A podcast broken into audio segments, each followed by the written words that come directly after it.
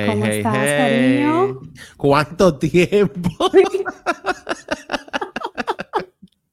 Bastante, bastante, pero nada, ya de aquí de nuevo. Uf, sí, cuántos A días sin verte. Cuéntamelo todo. Aquí ganando como siempre. Ese- así que me gusta. Always winning. All That's I do is right. win, win, win, no matter what. Ok. ¿Qué es eso? ¿Tú- ¿Cómo que qué es eso? All I do is win de DJ Khaled. No. No, ¿cómo que no? Sí. Yo DJ Khaled. Te lo voy a mandar por, por WhatsApp. No. Entonces es un himno. Ay, Yo Dios, no ok. sé, quizá le he oído y no me acuerdo. Perdonen lo que no saben lo que hace. Así es. Cuente todo. Bueno, aquí, aquí contenta eh, de estar aquí en, este, en esta nueva edición de Pop Crime Files. Esta yo estoy súper emocionada. Sí, yo estaba loca por hacer este episodio. El que me, if you know, you know. Yo, I can't wait, porque en verdad, aunque yo sé que eso pasó, yo no me sé nada del caso. Señores, vamos, a- vamos a dar un hint. Aquí hoy vamos a dropping it like it's hot. Este episodio, señores, vamos a hablar del caso en el que se vio involucrado Calvin Brodus Jr. Y Yo sé que ustedes eso no le dice nada. AKA Mejor conocido por su nombre artístico, Snoop Dogg. Pero esto fue, señores, esto fue cuando Snoop Dogg era un cachorro. O sea, Ay, esto sí. es al Un bebé. inicio, al principito de su carrera artística. Y eh, en ese momento, él enfrentó cargos de asesinato de primer grado, homicidio culposo y porte y tenencia de armas de fuego. Y acostúmbrense que yo le voy a decir los cargos como son, porque eh, if you know, you know. Esto es lo que yo hago, respiro y Exacto. Ok. Ah, él fue, eh, tuvo esa acusación, no solamente él, sino también su guardaespaldas, McKinley Lee, a.k.a. Malik, vamos a hablar de él más adelante, y un, un miembro de su entourage que se llama Sean Abrams. Ok, así que dejen ese nombre ahí. Eh, para entender este caso, primero tenemos que hacer un viaje hacia Memory Lane. Love it. Love it, wait. Yo estoy, mira, Eh, me siento en mi otro, me siento en mi otro podcast, en verdad. es que, no, te lo juro, que yo también, yo, yo cuando yo estaba investigando esto, yo dije, pero yo como que estoy como que confundida, ¿esto es pop crime o esto es, se puede decir? Sí, porque yo no Sí, los Team podemos Music darle el promoción. podcast. O Oh. esto es Lost in Music DR. Bueno, Eh, Este es lo, voy a, lo voy a poner también el feed de Este, este es mi, este es mi pitch para cuando Lost in Music se me quieren invitar. Claro. Vamos a hablar. Esta eh, es la audición, esta es la Sí, audición. esta es la, esta es la audición.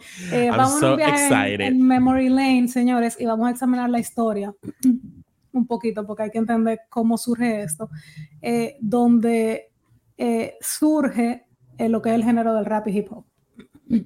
Pero vamos a hacer rapidito, yo no me voy a ir en una eh, con los Team Music, porque eh, yo lo que hago es no music, sí. Pero eh, vámonos a Long Beach, California, la tierra de Snoop Dogg, a mediados o finales de los 80. Barrio feo Para ese. Yo me quedé, no sabe. ¿Es yo me quedé ahí es feo con cojones. Es verdad. Ay, yo nunca he ido, yo estoy loca. Bien de- como en Los Ángeles estoy así como, como desolado. como todo. trash. Hey. Pero mira, si tú supieras que cuando tú lo, lo lees, te da como la impresión de que no. Que de que es Bueno. muy nice. No, no es nice. No, no, no, era nice, era nice. Pero es como feo, como va, va. Bueno, yo no sé. Y está como ahí. stock, está como stock en 1982. Ah, se quedó, Full. se quedó en esa época. Sí, sí, pero sí, full. perfecto, muy Full. apropiado para el tema de hoy. Eh, para el que no sabe, señores, Snoop nació en el 71, o sea que él, tú ves, no es de ahora, pero eso es importante porque le da contexto al momento en el que él estaba viviendo en ese entonces. Eh, para el que no sabe, el fenómeno del rap hip hop surge, según cuentan, en eh, el Bronx, New York, a principios de los 70 y se desarrolla completamente en esa década, entre 70 y 80, mediados de los 80. Y los pioneros son afroamericanos, eh, donde lo que se, o sea, lo que realmente le dio origen al género fue su necesidad de expresar de forma rítmica las vivencias que ellos tenían en esa época, mayormente ser marginados por causa de su raza, por su experiencia con la policía eh, y todo lo demás. Entonces, por eso es que se asocia siempre eh, hip hop con música de, música de crímenes, de pandillas, pero realmente es un reflejo de lo que los exponentes vivían en ese entonces. Eh, Snoop crece en medio de todo esto. El original de Long Beach, California, está en los 70, va creciendo con esa misma evolución del hip hop y desde muy temprano se le asocia con una pandilla que se llama The Rolling Crips, eh, Long Beach, California, y acuérdense de eso porque esto tiene una razón de ser, porque estoy diciendo esto. Eh, y tiene su primera experiencia policial, Snoop, justamente al salir de su bachillerato, o sea, straight out of law ah, school. Straight Law School lo agarran con cocaína. Ah, diablo. Yo pensé que tú ibas a decir weed, obviamente. No, no, no, no, no. He went all in. Eh, right, no, he went all in. Y em, lamentablemente en California, yo averigüé porque yo no, no ejerzo en California, pero en California, posesión de cocaína es un crimen, no un delito menor. De modo que eh, eso le pasa a nuestro querido amigo Snoop al graduarse y estamos hablando de que esto es ya 90, 90, esto es 90, 89, 90, cuando él sale de, de la escuela. Em, los hechos que nosotros vamos a tratar hoy em, y el caso de Snoop ocurren en el 1993. ah, pero ese es el año. Sí. El que, el que ya escuchó nuestro primer episodio sabe que empezamos en el 93 y seguimos en el 93. Y en el 93 seguimos. es cierto. Ese fue un año. Bueno, ay Dios, me acabo de acordar algo. En ese año también se divorciaron mis padres, señores.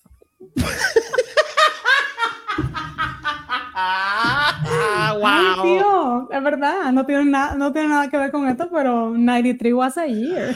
En ese año fue que yo entré a tu colegio. Muy, ¿Qué? ¿En serio? Muy eventful. Very, very eventful. bueno, seguimos, señores.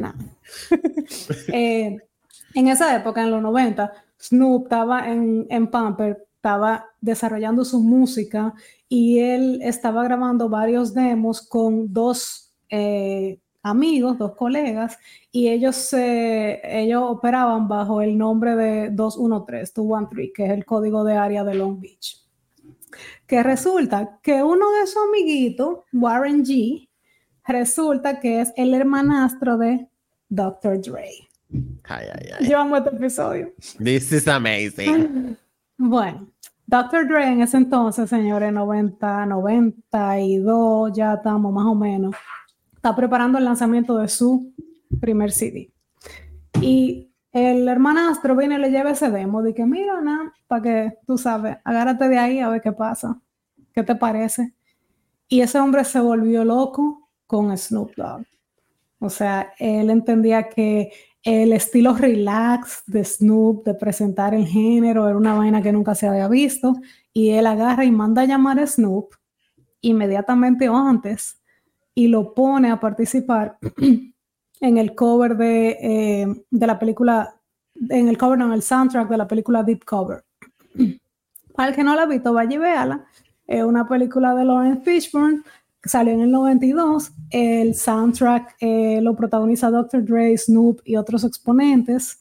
Em, Si alguien, si alguien se acuerda de esto, yo estaba muy joven, pero Snoop Tú no te, tú no te sabes el, el corito de la canción. Because the 187 on an undercover cop. Bueno, la historia es de un, la historia es de un eh, policía encubierto que trata de descubrir una red. ¿De qué? ¿De qué? ¿Quieren? Adivinen, adivinen. Droga. Exactamente, se lo ganó. Cualquier parecido con la realidad es pura coincidencia. Bueno, me voy por la tangente.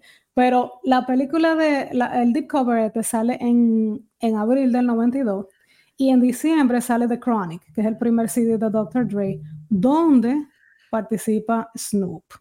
Entonces, Snoop en este momento 92, finales del 92, principios del 93, está en un boom eh, artístico increíble. Al punto de que Dr. Dre y Suge Knight, aprendanse ese nombre que Eh, también bueno. inte- está interesante. Ese nombre se va, ese nombre se va Ese a nombre- sazonar mucho aquí. Ese nombre va a sonar mucho aquí en este episodio y en otros. Y en Que- otros. Pero Dr. Dre y Suge, de la mano de la productora Death Row Records, porque es que tú no te puedes inventar esto. Ah, pues Y- no, y no, no, no. No, no, no, no, no. Que Eh, casualmente ahora Snoop es el. CEO de, de Death Row. Correcto. Bueno, eh, ellos, Esto es una locura total. esto de verdad, eh, esto es un material bueno para una película. Esto está del Yo, diablo. tú sabes, agarra ahí. Eh, No, pero nada, está, ellos- y no, sí. le- no, no le dé idea a la gente. pues. Ah, es, sí, no, eh, retiro lo dicho. Pero nada, em, con Death Row, Dre y Suge agarran a Snoop y le dicen, oye lo que hay, vamos a tirar tu primer CD. Y Snoop está en ese momento de su vida cuando ocurren los hechos del episodio de hoy. Ya estamos en el 1993 y Snoop se muda a Culver City. Yo no he ido a California, señores, pero yo busqué los mapas, porque verdad, yo, Claro, busqué, la geogra- yo busqué la geografía y Culver City es un área bonitica, cerca de Inglewood eh, y de Venice, que es un barrio de Beverly Hills. Y Inglewood It's a eh, mess. It's the bueno, Sí, pero eh, es una parte importante de lo que es la historia de Snoop. Claro. Pero también la gente dice que como que Culver City tiene como un feel como de suburbio, que no, no es tan, tan, tan, tan... Tan, tan, tan, tan. Sí, tan, tan, tan. No es tan. ¿Cómo decirlo? Em, tan llana como otras áreas. Bueno, el caso es que, ¿qué pasa? Eh, Snoop se muda ahí, él compra un apartamento en Palm Beach y se muda con todo su, su entourage, o sea, él se muda con Malik, they con. Sean Abrams, con el pueblo y su hermana. Pero ¿qué pasa? Esta no es el área de, de su pandilla de los Crips.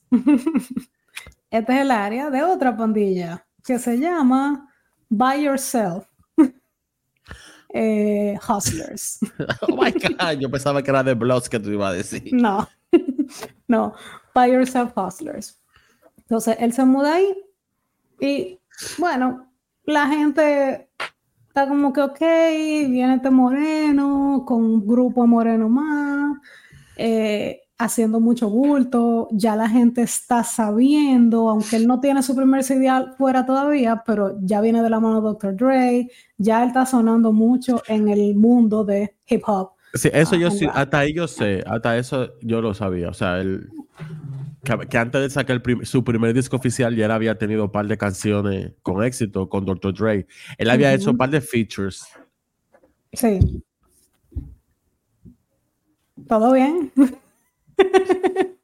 Eh, entonces, eh, ya tú me entiendes, ya eso estaba generando en esa área un poco de, de conflicto, de que tú tienes un extraño aquí.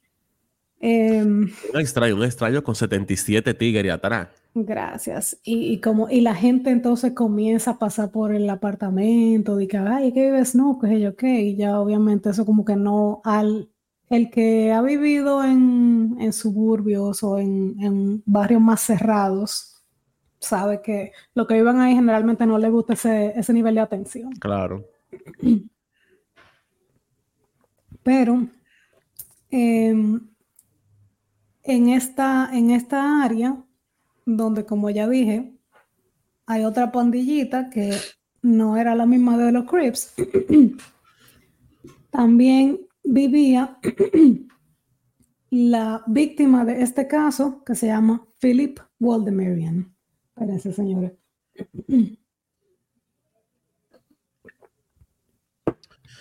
Una La ahora. víctima es un hombre. Fue un hombre. Sí, la víctima fue un hombre. o por lo menos, en ese momento se identificaba como tal. Wow, pero politically correct. Mi amor, cisgender. Claro. inclusive, no sí, inclusive. eh, Philip Waldemarian, señores, al momento de su asesinato, o sea, los hechos de este caso, vamos a llegar a la fecha, ocurren el 23 de agosto del 93. Eh, es verdad. Ah, este es el cumpleaños de Pablo. Ah, sí. Ah, bueno. Oye, pero tú estás. Este episodio tenía que salir. Eh, y Waldemarian tenía 20 años en ese momento. ¿Cuántos años tenía Pablo? No lo diga. Uno. Estoy de acuerdo con eso, con ese assessment. Eh, era proveniente de Etiopía. Él y su familia emigraron a los Estados Unidos cuando él tenía, yo creo que cinco años, él estaba muy pequeñito, eh, en el 79. Y ellos emigraron desde Eritrea, huyendo no solamente de la guerra civil, de, en ese entonces entre Eritrea y Etiopía, pero Philip Waldemarian tenía diabetes. Y en Etiopía no tenían las condiciones médicas necesarias para tratarlo. Eh, aunque la familia no ha querido dar muchos detalles de su condición, su condición era tal que en un momento él también sufrió de em, convulsiones y, otra serie de eh, como jaquecas, o sea que era una...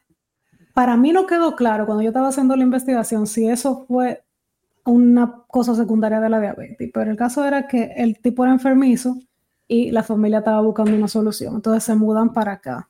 Em, en una entrevista que se le hizo a la hermana de Philip Waldemarian luego de su asesinato, ella explica que ellos vivieron en Idaho por un año cuando se mudaron a los Estados Unidos y luego se van a Palms y posteriormente a Long Beach, donde él va a la escuela y, a la, y al bachillerato. Eh, su papá era contratista y fundó su propia compañía aquí.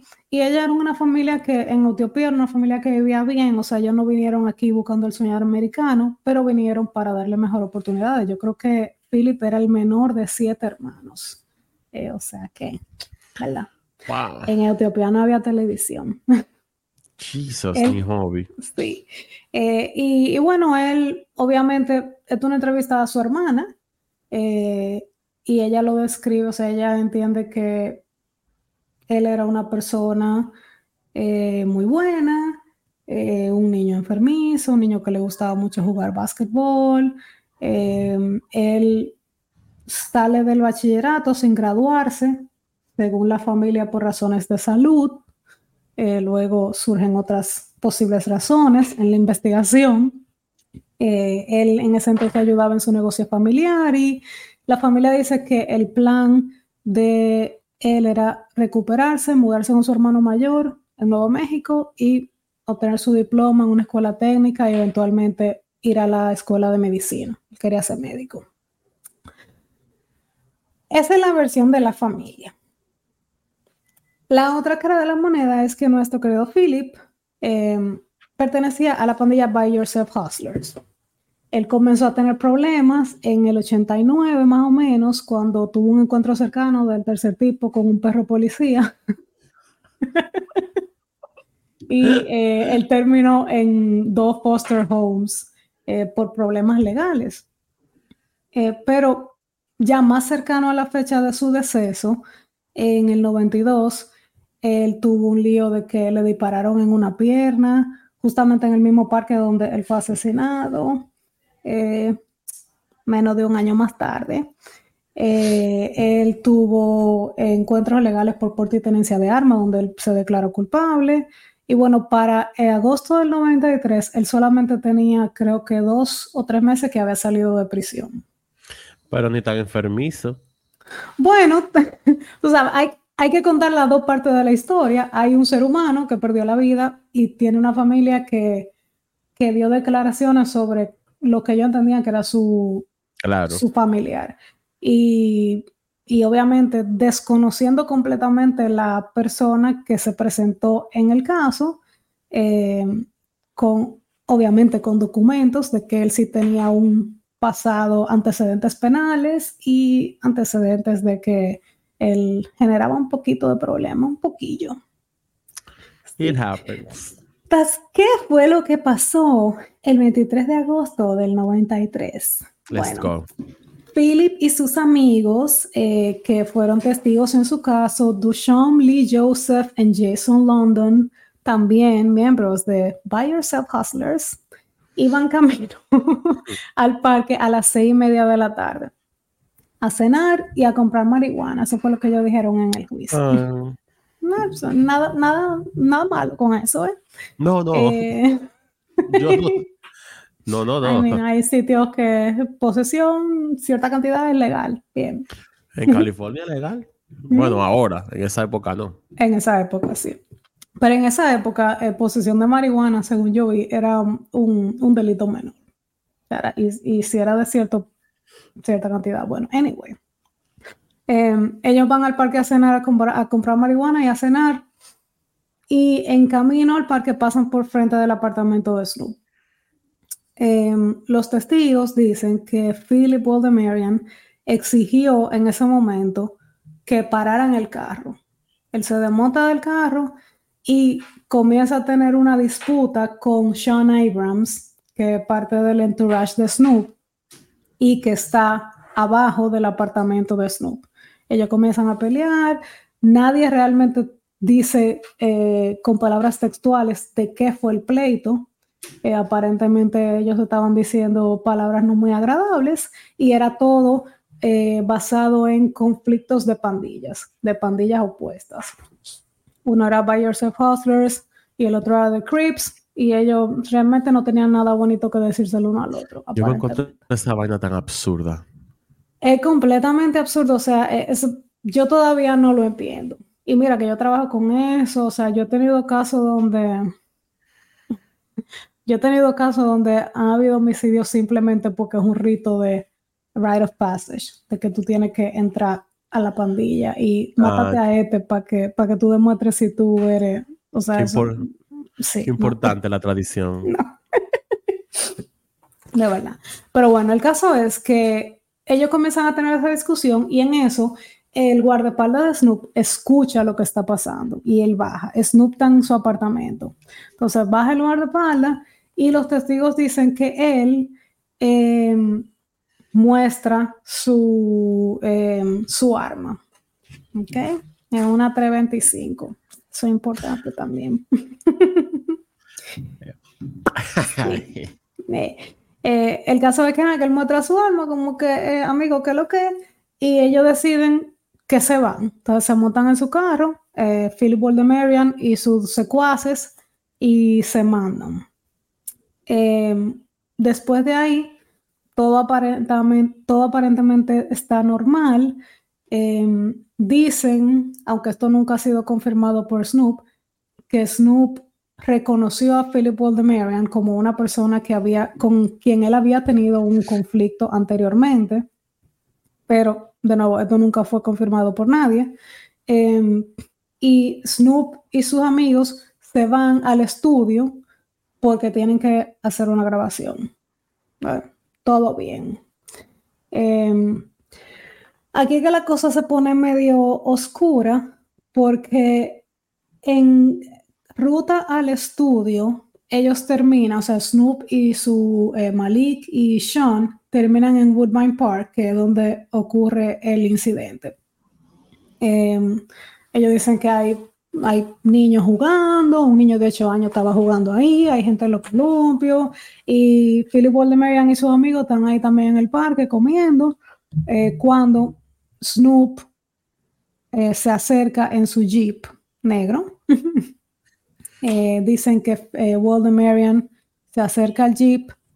Eh, uno de los amigos de Waldemarian inicialmente da un testimonio de que él escuchó que se estaban voceando, que se estaban diciendo otra cosa de nuevo, y dicen que Malik, que es el guardaespaldas de Snoop, saca su pistola.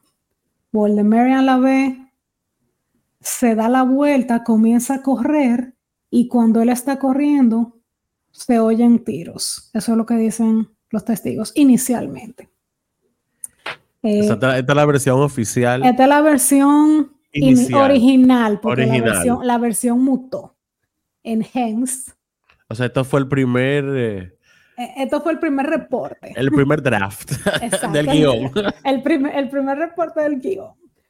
Eh, entonces dice que un tiro le dio en las nalgas y otro le dio en la espalda, que fue el que lo mata. Eh, cuando Philip le dan los tiros, pero él sigue corriendo, él corre unos metros más y cae finalmente en un estacionamiento cercano. a Malik Lee se le hizo una entrevista posterior a los hechos, o sea, esto pasó en el 93, el juicio fue 95-96. Eh, posterior a eso, Malik Lee dio una entrevista donde él dice que él, cuando ocurrió todo, él vio la camiseta de Philip Waldemarian volando, lo vio como que él trató de correr, como en una secuencia, como él describe como si fuera el Matrix, la película de Matrix. Oh, wow. Eh, y bueno, los testigos que estuvieron, que estaban en ese momento, eh, la versión, el draft inicial es que ellos ven que entonces el jeep se manda corriendo y quien está al volante es Snoop Dogg.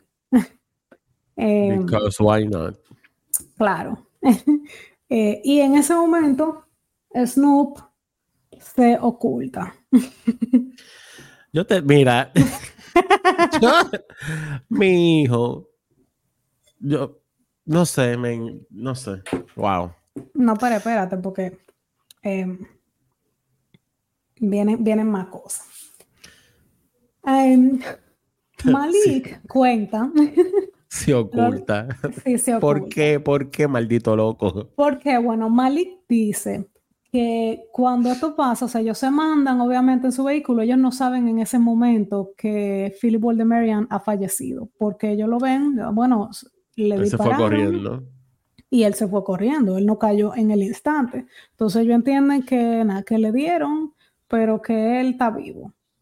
Em, y llaman inmediatamente a quién? A Shook Knight. Para el que no lo sabe, sépalo ahora. Shook Knight es un maldito delincuente. De, o sea, un ratarero, una sabandija. Dios. Ese pedir y no se llevan nada. Es cierto. Y vamos a llegar ahí próximamente, no se apuren. Próximamente. bueno, señores, el caso es que ellos llaman a Shug y Shug le dice, eh, van ahora mismo para el Hotel Península, Península Hotel 9882, eh, bajo nombres falsos. Juan de los Palotes y Santiago Pérez. no hablen con absolutamente nadie hasta que llegue David Kinner, que David Kinner era el abogado de Death Row en ese momento. Pero oh David Kinner estaba en Miami, entonces él dijo, yo no puedo bajar para allá ahora mismo, o subir que yo, como que está geográficamente ubicado. En las, eh. palabras, en las palabras de una amiga mía, The Blacks. Sí. I mean. Eh, sí. Eh, sí, la verdad que eso fue bien estúpido. En su defensa, yo tengo que decir, porque no, o sea, permea en mí eh, el abogado, que la población afroamericana ha tenido tantas malas experiencias con la policía. Sí, yo te iba a, eso, justo eso yo te iba a comentar. Sí. Y obviamente en ese tiempo, bueno, lo tiene ahora, que estamos en el 2023, estamos hablando del 93. 24. Había un menos, 24, gracias, 24. Señora, no, no lo he superado todavía donde había un menos regulación. Entonces, eh, a mí no me sorprende que tú, como una persona de color, tú quieras correr y, ocultarte de la policía. No, y también eh, cabe destacar, yo odio esa frase, eh, cabe destacar que en Los Ángeles, en California, en Los Ángeles, esto en el 93, estamos en una época acabadito de, ¿sabes? Habían pasado los famosos riots eh, donde la comunidad se tiró para la calle, la policía en verdad no los pudo agarrar porque estaban hartos de la opresión. Y si bien todo esto es cierto, es verdad, hasta yo me hubiese escondido, porque digo, mierda, me lo van a pegar a mí aunque no fui yo. Claro, hasta yo quiero saber. Pero, bueno, la ignorancia, los nervios, un conjunto de situaciones que tampoco uno, uno tampoco se ha visto en eso todavía. Bueno, sí. Pero nada, señores, el caso es que ellos se, ocultan y una semana después O sea, ellos se ocultan, pero ya, ya la policía está clara de que Snoop Dogg y Dogg está involucrado, porque aunque eh, los reportes iniciales y la realidad es que no fue Snoop que disparó, eh, o eso es lo que se dice, eso fue lo que el jurado entendió. Entendió. Em, él estaba en el vehículo y él fue el getaway driver, prácticamente. Gracias. Eh, el disparo se le atribuye por confesión propia a Malik que era el guardaespaldas de Snoop. Eh, una semana más tarde, Sean Abrams y Malik se entregan a través del abogado y em, son formalmente eh, imputados con los cargos de homicidio, bueno, asesinato, eh, homicidio en primer grado y homicidio culposo. Pero ¿qué pasa?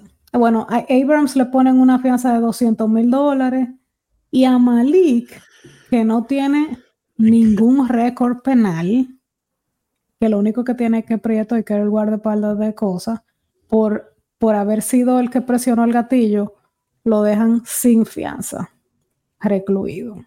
Gracias. Volveremos ahí en un momento. Ah. Em, pero bueno, em, pero ¿qué pasa? Estamos, hablando de Malik y de Sean. ¿Y dónde está Snoop? Bueno, les cuento, déjenme contar lo que está pasando en este momento. Eh, yo no sé si ustedes se acuerdan, pero el 2 de septiembre eran los MTV Music Awards del 1993. Y ya Snoop tenía una participación ahí eh, programada bajo la tutela de Death Row Records en Shook Knight. Surprise, surprise. Surprise, surprise. Entonces Shook le dijo a su abogado, oye lo que hay Snoop no puede entregar antes de que le haga esa presentación, porque esos son millones de dólares. No, eso es una, una oportunidad de, de visibilidad para un artista que está empezando. Exactamente, y que, y que ya se sabía que él tenía su, eh, su, su CD que venía por ahí. Claro, es que eso era parte de su estrategia de promoción al final. Esas eh, presentaciones son sumamente importantes. Y más en la cadena de televisión que era. Que MTV en esa época era MTV. Bueno. No ahora reality TV. No solamente esto, sino que en ese momento, o sea, en el interín entre lo que pasa este asunto y viene la presentación de MTV, Snoop había hecho, bueno, antes de que pasara el asunto, él dice que ya lo había grabado. Eh, él había grabado un cortometraje, eh, un video de una canción, pero contando una historia. El video se llama Murder Was the Case. Eh, o sea, hasta aquí yo creo que, todo el mundo sabe un poquito de inglés, pero el caso era asesinato, así que se llama hacer la traducción del video. Em, y el video es, o sea, yo no sé si, si podremos por cosas de copyrights poner eh, clips, pero yo lo voy a describir. Si busquen el video en YouTube, señores. O sea, el video es, o sea, la historia que cuenta el video es de que Snoop em, lo matan y él hace un pacto con el diablo para volver a la vida. Con Shook Knight. Y lo dijo. y entonces eh, Knight le da la vida de nuevo. y, lo, y lo que pasa es que él se transporta como a antes de que él lo maten y él es el que mata. Así como que él se salva de la vida, pero a consecuencia de matar a esa persona, él queda preso. Señor, ese fue el caso. Este es el caso de Snoop y él había hecho ese video previo a el asesinato de Philip Waldemarian. Murder was the case. Pues, ¿qué ustedes creen que se tocó en los MTV Awards del 1993? Murder was the case. Esa presentación, esa presentación está por ahí también. Señor, esa presentación por ahí es aperísima. Um, obviamente yo amo a Snoop. I'm gonna tell you some things. yo no sé si fue él yo no sé si no fue él, pero yo amo a este tipo. Para mí, ese tipo es, él es un mood, él es la cultura pop, él es la cultura hip hop, él es todo. su forma, lo que tú dijiste ahorita, la forma que él frasea, con la calma que él frasea en un género donde la gente está siempre como ah. o, agresiva o horny. él no mira, él está chilling en todas sus canciones, no importa lo que él esté diciendo. Eh, hay una, un paréntesis, disculpen. No, dale. Yo vi una entrevista de él hace, hace un par de meses, un año, que yo. Ajá. Y le están preguntando, como que Snoop, ¿cómo tú te sientes? O sea, tú ahora viendo cómo está todo lo que ha cambiado la sociedad, toda esta vaina de Me Too, eh, Times Up, Me Three, whatever. Eh, do you ever regret alguna de las cosas? ¿Te arrepientes de alguna de las cosas que has dicho en tus canciones? y el pana dijo, hell no. Dijo di que I stand by every word I said, fuck them host. Pero tú sabes que Snoop tiene, Snoop ha pasado por varias etapas, porque él tuvo una época en que él se convirtió en Rastafari y él se quitó el seudónimo de Snoop. No, era Vainita Lion. Puso que King, ajá. Vainita Lion, Snoop Lion, King Lion. Sí, una cosa así como King Lion, una vez así. Eh, pero ya él volvió, he came back to his senses. él también él, él, a veces quiere privar, no sé con la edad, quiere privar el moralista también, porque agarró y depotricó a, a Cardi B y a, y, a, y, a, Megan Thee Stallion cuando sacaron WAP. Ah. Y todo el mundo diciéndole, manito, a ti como que no te luce, está criticando eso. Smoke weed every day. además de toda la mierda que habla de sexo y de la mujer y vaina, o sea, bájale dos. Pero I love him. Él es ah. ese tipo, ese tipo, yo no sé, él es como un gurú.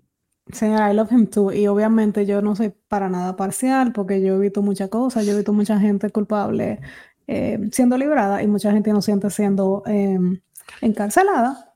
Oye, pero, ¿quién? Oye, ¿qué? Llévatelo, cundo. Eso también viene. No, y hay una conexión con Oye, y aquí te tengo esta sorpresita al final. Además de que, además de que es, déjame yo callarme, no voy a caer preso yo. bueno, el caso de señores que nada, que Shug Knight negoció con la policía, bueno, no Shug Knight, eh, el abogado de Throw Records, David Kinner, negocia con la policía de que Snoop se va a entregar luego de su participación en los MTV Music Awards. Eh, del, del 9193. Entonces, él hace su, eh, su, participación, búsquenlo en Google, Super Opera, eh, lo presenta Dr. Dre y nada más y nada menos que George Clinton. Of course. y em, él va y la canción que él canta en esa presentación es Murder Was the Case. Eh, y la letra dice, Murder was the case that they gave me. Entonces, al final, o sea, búsquenla porque qué tan, tú sabes, eh, icónico. Cuando él cierra con su presentación, él dice, o sea, la canción cierra, Murder was the case that they gave me. Él dice, I'm innocent. I'm innocent, dos veces lo dice cuando se está cerrando, bueno, no bajando el telón, pero ustedes saben, apagándose las luces. Eh, entonces ya tú sabes, eso fue sensación. La policía de Los Ángeles, una policía muy competente, igualito a la de la, República Dominicana. I mean, these people know their shit.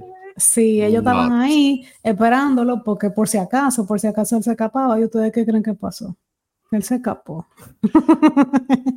Eh, no fue por mucho tiempo, simplemente Snoop se iba a entregar en sus propios términos. Él no se iba a entregar eh, esposado afuera del MTV Music Awards. Él se fue para su casa tranquilo, se dio su baño, se fumó su porro, whatever. Y en la noche, más tarde, él fue y se entregó en el APD con su abogado David King. Entonces, eh, él em, fue imputado con el cargo de asesinato y se le asignó una fianza de un millón de dólares que Death Row Records no tuvo ningún problema en pagar. Em, él se presentó en la corte em, para el, lo que es el arraignment, la imputación de los cargos, el día 30 de noviembre. Y una semana más tarde sale Doggy Style, que es el primer álbum de el álbum, señores. Pueden ponernos en pausa, ir o, vayan a escucharlo y vuelvan. Sí, vayan, vayan y escuchen. Em, em, ¿Cómo que se llama la canción esta? Ay, Dios. ok, vayan y cojan un gin. eh, bebanse su gin y oigan, with, the, with my mind and the money and the money my mind. Ok, ya, espérate. No me puedo, pues si me voy en esa, ya. Ustedes saben que este episodio se, hizo al ritmo de. Este episodio se hizo al ritmo de Snoop. Eh, se investigó. Bueno, em, ellos los tres, obviamente, se declararon no culpables. Em, con, la, con la salida de Doggy Style, o sea, como ya les dije, Doggy Style sale una semana después de que Snoop Dogg se presenta a la corte formalmente para la acusación y había una anticipación, o sea, desde el momento en el que este incidente pasó, toda la atención tuvo alrededor de Snoop. La presentación en MTV lo que hizo fue que eh, propulsionó eso, o sea, le dio un boom aún mayor, sobre todo cuando él está proclamando su inocencia en frente de, de todos los televidentes. Y obviamente sale Doggy Style, y Doggy Style no vendió un millón de copias obligado, no. Vendió 40 millones de copias. A nivel mundial. A nivel mundial. Más de 40 millones, no mentira, 4 millones de copias, más de 40 millones de dólares para Snoop. Entonces, como ustedes comprenderán, Shug Knight y Death Row estaban muy felices de pagar lo que haya que pagar, porque eso era, o sea, Snoop en ese momento era una máquina de hacer dinero para esa gente. ¿Ok? Y este caso le estaba dando a costa de su vida, porque obviamente él está acusado de asesinato, que la pena es, la pena máxima en los Estados Unidos es la cadena perpetua. Bueno, en algunos estados es pena de muerte. en California hay. Yo no sé. La realidad es que no tengo la menor idea. Eh, aquí en Massachusetts no hay. Vamos a averiguar eso ahora mismo. Vamos a averiguar. Dale para allá. Em, Digo, lo, lo, voy a buscar, no es que voy a ir a matar a nadie. No. Em, el pobre McKinley Lee. Está suspendida eh, la, aplicación de la pena de muerte en California. Ah, muy bien. Excelente.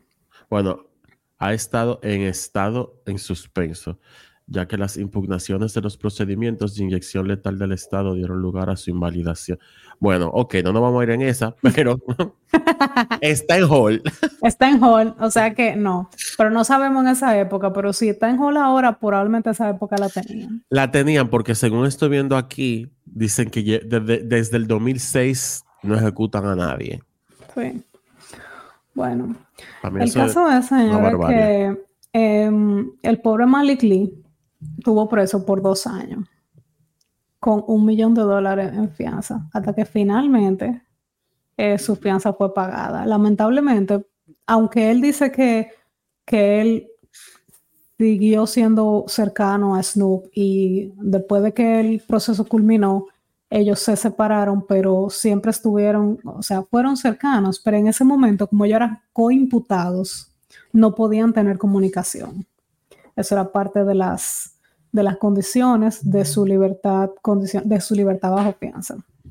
Entonces, em, eh, Sean Abrams eh, convenció a nada más y nada menos que drum Johnny Cochran para ser su abogado. ¿Recuerdan? Bueno, hablamos de Snoop, de, de, de OJ y de algunos algunos paralelismos que tenemos con este caso, bueno, Johnny Cochran eh, se eh, convirtió en el abogado de Sean Abrams, pero ¿qué pasa? Que los, los fiscales le cogieron miedo y finalmente eh, decidieron tumbar los cargos en contra de Abrams. según ellos, según lo que se dijo en la prensa, era para poder admitir algunas eh, declaraciones de Abrams que él había dado en la cárcel, que supuestamente eran incriminatorias. Realmente las declaraciones tenían que ver con el hecho de que quien apretó el gatillo fue Malik Lee. Y eso nunca estuvo en disputa. O sea, este era un caso fácil en el sentido de que no es un caso donde estamos buscando quién lo hizo. sino un caso, o por lo menos a simple vista, sino un caso donde ellos están los tres ejerciendo su, derecho de legítima defensa. Entonces, por ahí va la cosa. Em, pero al final, Sean Abrams no fue procesado porque la fiscalía decidió tumbar esos casos. Em, ya tú ves. ¿Qué pasa? Hay dos teorías, bueno, hay varias teorías aquí. El que menos habla es Snoop, porque Snoop tiene una, una postura donde él ni disparó el arma, ni, bueno, alega que no tenía acceso al arma, eh, no mató a nadie y no tiene control sobre lo que otra persona hace. Eh, sí, él se fue, pero si no, si el asesinato no es un asesinato premeditado, entonces no hay de que getaway driver. Ese concepto no aplica. El otro tigre disparó en, legítima defensa y ellos simplemente salieron de ahí. Pero McKinley y la fiscalía tienen dos teorías diferentes. Lee dice, cuando esta situación ocurrió, ellos fueron al estudio, tuvieron que devolverse porque se le quedó a alguien una, un, dispositivo para la grabación. Cuando se están devolviendo, tienen que manejar y pasar por al frente del parque. Y en ese momento, Malik Lee dice, a nosotros nos paran eh, Joseph y el otro amigo de, de Waldemarian. Y nos paran para decirnos como que, señores, excúsenos, yo vi que Philip estaba creando problemas, eh, él tiene él tiene problemitas mentales, nosotros, yo sé quién, yo sé quiénes son ustedes, no queremos ningún problema, todo bien. Y Malik dice que él sintió que esa persona fue sincera y que todo bien, pero que en ese momento de unos arbustos sale Philip Waldemarian, empuja al amigo y comienza a tener una discusión eh, con, con Malik y pone su mano en la cintura, como que va a sacar un arma. Y en ese momento Malik comienza a disparar.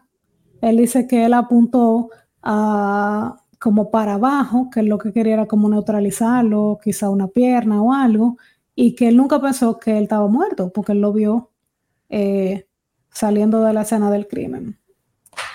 La fiscalía dice, no, no, no, esto no fue así. O sea, ellos los... Em, los persiguieron porque hubo testigos inicialmente, o sea, yo digo inicialmente para que ustedes entiendan, en los Estados Unidos hay dos procesos.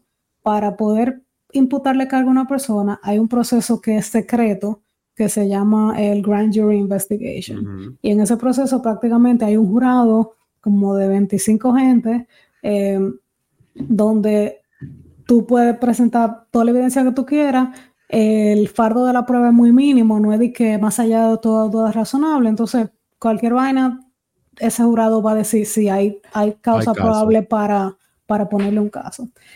En ese procedimiento, hay testigos que dijeron que ellos vieron el jeep de Snoop anteriormente a la balacera dando vueltas por el parque, como chequeando a los otros tres. Acuérdense que habían tenido un problema eh, anteriormente, ese mismo día.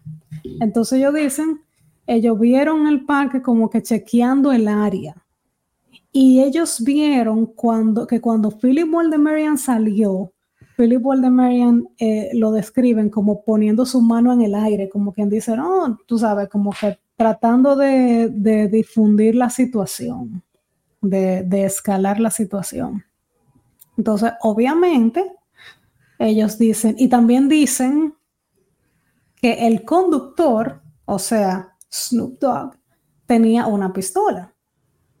O sea, ellos vieron dos pistolas, el conductor con una pistola, el guardaespaldas con una pistola, el jeep rondando, merodeando el área antes de para ver qué es lo que es.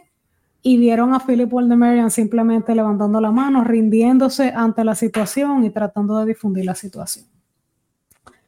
Eh, ok.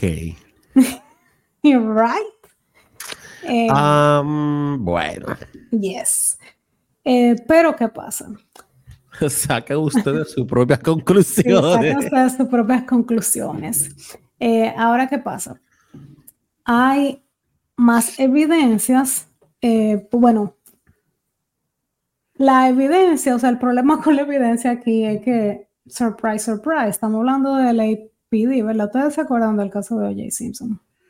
¿Ok? O sea, um, LAPD y DRPD no se llevan mucho. Sí, o sea, para que ustedes sepan como el, porque estamos hablando, mezclando Oye, eh, hoy, el caso de Oye se decidió, o sea, lo declararon no culpable en noviembre del 95. Ámbar. No, en octubre del 95. Ámbar, ¿este es tu celular? No. Bueno, pues algo vibra y no es el mío tan. y no es el mío. Ni idea. Eh, bueno, el caso de, de OJ se decide en octubre del 95. El caso de Snoop comienza, o sea, el caso en sí, el juicio comienza en noviembre del 95. Entonces. Terminando uno, comenzó Terminando uno, empezando el otro. Entonces, coincidencia, surprise, surprise, que esa evidencia que había al principio en ese proceso al momento que llegaron al juicio, ya no existía. ¡Qué rico! El APD eh, declaró y confirmó que a ellos se le perdieron algunas cosas Pero, de la escena del crimen. Eh, cosas y nimiedades, por ejemplo, las balas, las balas, los, de las balas se perdieron. ¿Quién necesita eso? eh, la ropa ensangrentada del oxiso. Para nada necesitaban tampoco. Em, los, las balas que ya estaban eh, em, disparadas se perdieron. Nunca se recuperó eh, el arma homicida. Nunca se recuperó el jeep de Snoop. o sea que se lo, alguien se metió el Jeep por el culo, aparentemente. Porque ¿cómo no encuentran, cómo no encuentran un fucking carro que tiene dueño? Yes. Ah, bueno, todo apunta. Más o menos. Eh, entonces, eh, no solamente eso, sino que al momento de que este caso llegó a juicio, ciertos testimonios, testimonios importantes, habían variado incluyendo los testimonios de los amigos de, eh, de Marian. Eh, específicamente, había personas que, las personas que inicialmente dijeron que, que Marian solamente se había visto levantando las manos, que nadie le había visto ninguna, ninguna, eh, ningún arma a él. Eh, sus amigos, Joseph, declararon eso. Luego en el juicio declararon que él sí tenía un arma y que los amigos le removieron el arma antes de que llegara la policía para que no, para que no, tú sabes, qué sé yo, para ocultarla. Ah, ah, mm. yes. yeah, yeah. Dilo, dilo, que lo que tú estás pensando es correcto. Y entonces, eh, eh, ah, es que tengo, o sea, estoy procesando, estoy, estoy procesando demasiada información. Y como, ok, primero, la policía metió mano para favorecer al amigo de nosotros. Eh, entiendo yo. Nada más con lo del carro, yo estoy shooketh to my very core. ¿Cómo que tú no, no recuperas el, carro? O sea, si tú sabes quién es el dueño del carro, tú la sabes ropa quién tú puedes hacer un, search warrant. Exacto. La ropa ensangrentada de la víctima se perdió. Entonces ahora que el panda no tenía arma, pero de repente en el juicio los amigos dijeron que él sí tenía, pero se la quitaron para que no se viera. Eh. Sí, mira, había un, eh, un testigo dice que, bueno, el que dijo que, él no tenía el arma es el, em, el amigo del Duchamp Joseph. Él dice, inicialmente, él dijo que él no tenía arma, que él no vio a su amigo eh, buscar ningún arma, porque obviamente esto era importante porque esto es la base de la, de la defensa de legítima defensa. Malik está diciendo, yo vi ese tigre que se puso la mano en la cintura y estaba buscando un arma. Y antes de que yo pudiera ver cualquier cosa, yo le disparé. Punto. ¿Ok? Great. Oh. yo no puedo de verdad, o sea, pero él no tenía supuestamente, pero después sí tenía. Sí, él no tenía. Bueno, cuando la policía encontró el cuerpo sin vida de Philip Waldemarian, ellos no encontraron ningún arma. Y sus amigos declararon que nadie lo vio él con ningún arma. Pero ¿qué pasa? Sus amigos. No encontraron rastro de, nada arriba de él. Aparte de, o sea, obviamente están los casquillos de las balas que se le dispararon. Pero fuera de eso, a él no se le encontró nada ningún rastro de algún pólvora, de que no, algo que no pertenezca al arma, que yo no puedo, o sea, no, se sabe, no se sabe, pero el caso es que eh, Duchamp Joseph, cuando estaba en el estrado, eh, admitió que sí, que su amigo tenía un arma en su cintura y que él la agarró antes de que llegara la policía para que, para que la policía no lo encontrara. Eh, otro testigo que cambió su historia Em, inicialmente dijo que él vio a McKinley Lee, el, testigo que dijo que él vio a McKinley Lee eh, rondando el área varias veces eh, antes de que ellos se pararan en el parque a matar a Walden Marion. Pero después dijo, y, dijo que, eh, que él vio como em, humo saliendo de, de la, del arma de McKinley Lee. Pero si ellos estaban merodeando el área, entonces quiere decir que ellos salieron con la intención de algo ese día. Es, y eh, buscando a alguien. Alegadamente, claro. Y tenían, el, y tenían la, el motivo de que esa persona había ido a crear problemas anteriormente. O sea, todo encaja, esa es la teoría. Este tipo fue a mi casa a armar un lío, se fue, ahora lo estamos buscando para terminar, para terminar lo que él empezó. Pero bueno, ese testigo después, cuando el abogado lo examinó, dijo que él estaba a más de 100 yardas eh, de distancia de donde ocurrió el hecho. Entonces, él realmente no vio a Voldemarian cuando le dieron. Eh, sí.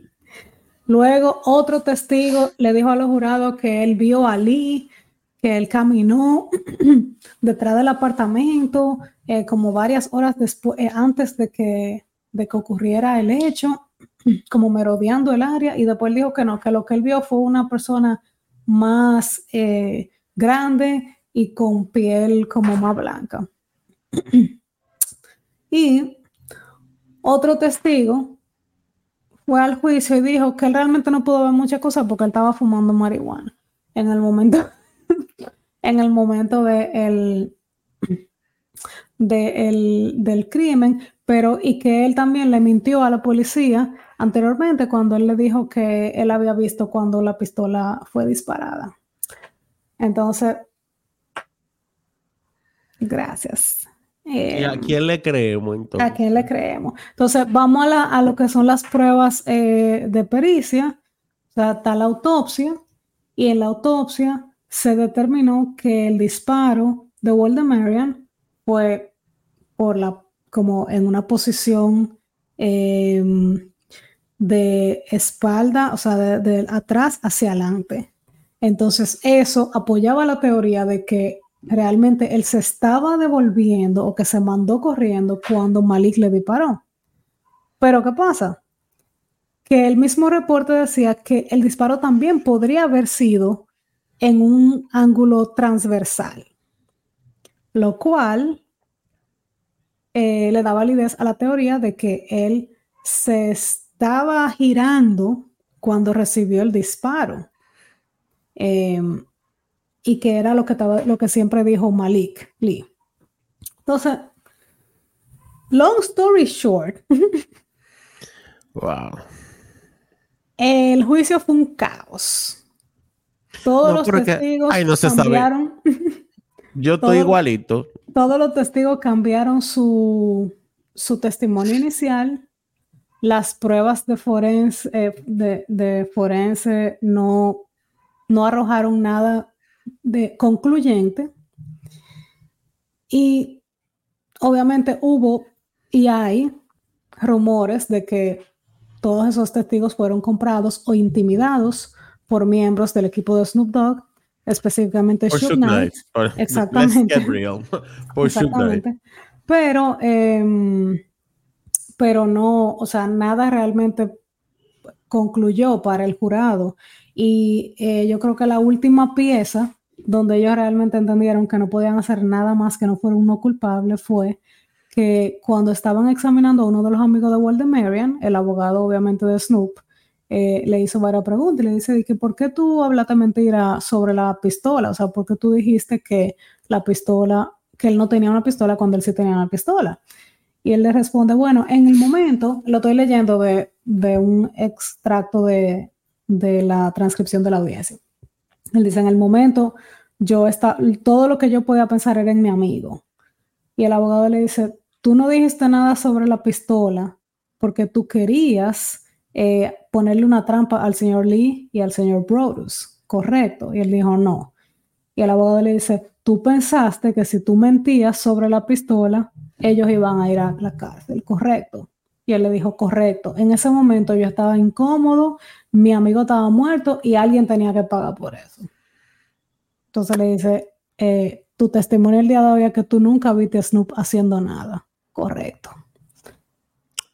Eh, como ustedes se imaginarán, eh, Snoop fue absuelto. Malik fue absuelto. Eh, lo más chulo es que en los closing arguments, eh, porque por lo menos estos fiscales eran un poquito más inteligentes que los de Oye. Ellos utilizaron las mismas letras de la canción de Snoop, Murder was the case. En su closing argument, ellos dijeron murder was the, the crime they committed. Murder was the crime they committed. En vez de murder was the case that they gave him. Eh, el juicio duró, dame ver, me cinco meses, eh, un total de 125 testigos que no dijeron absolutamente Nada. nada. Yo estoy igualito. O sea, yo estoy igualito. Yo estoy igualito. Exactamente. Pero entonces, Y, el que eh, disparó no lo metieron preso.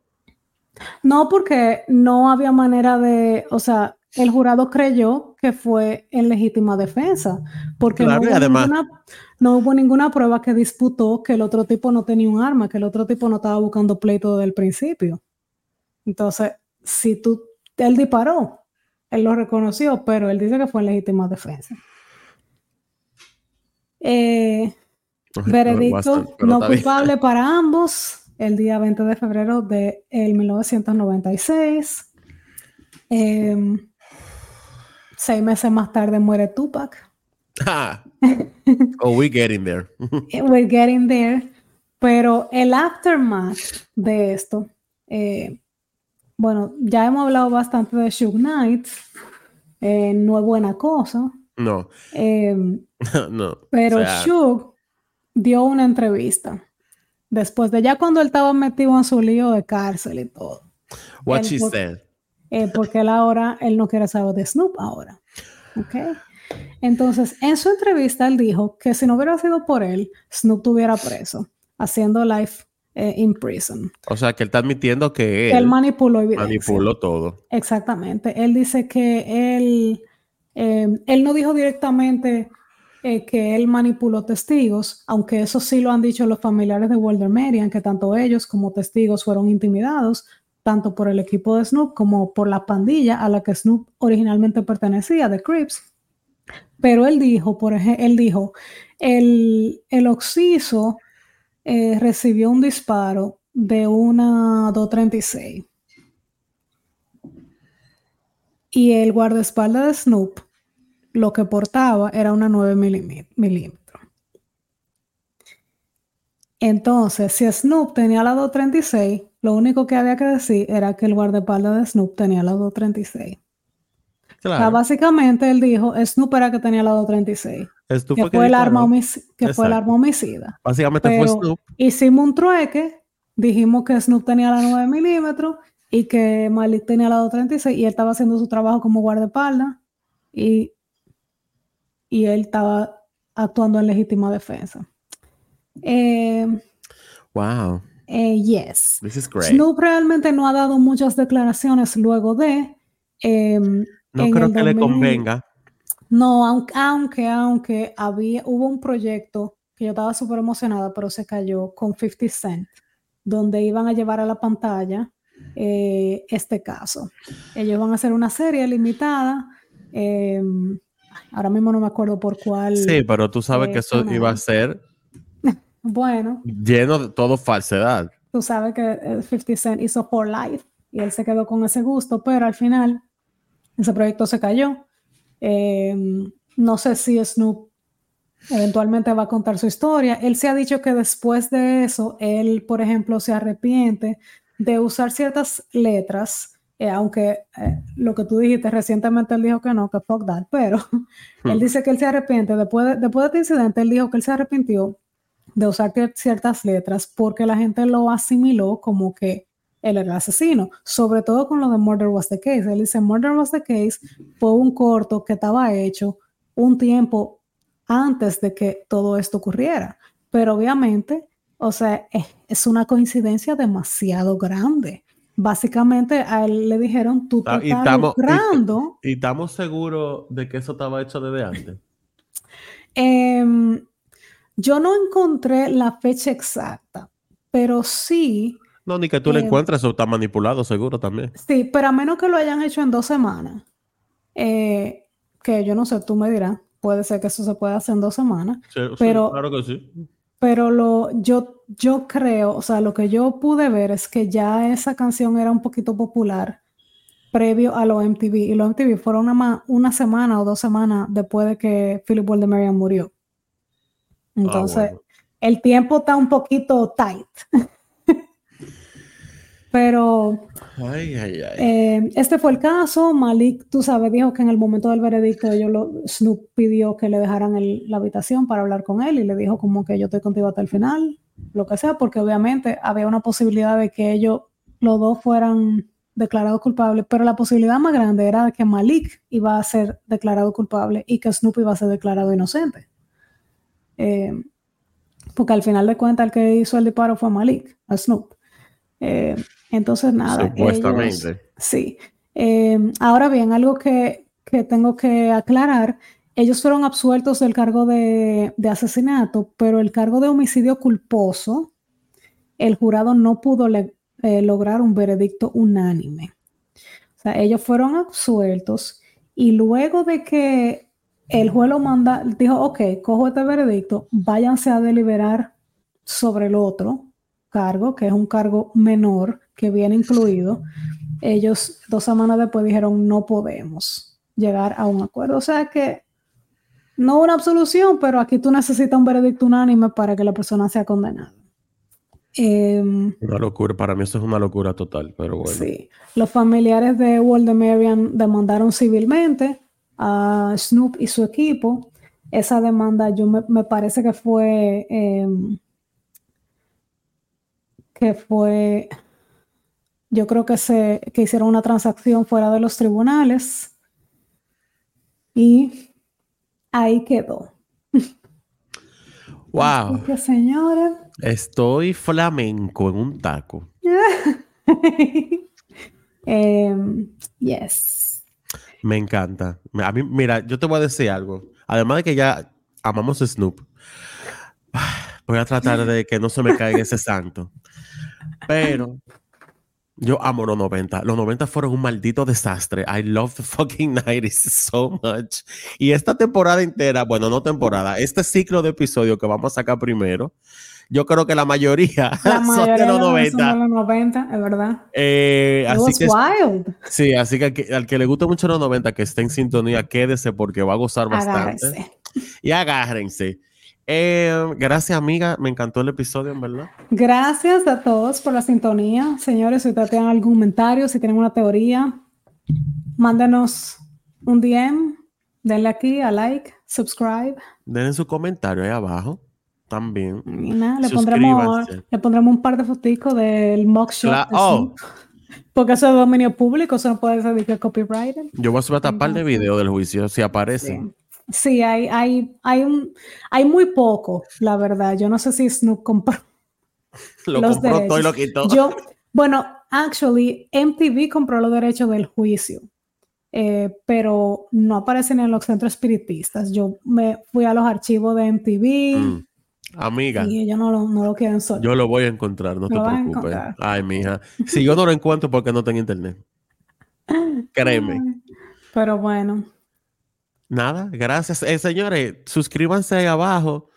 Y si nos están escuchando, también suscríbanse en su plataforma preferida. Déjenos cinco estrellas y síganos en Instagram.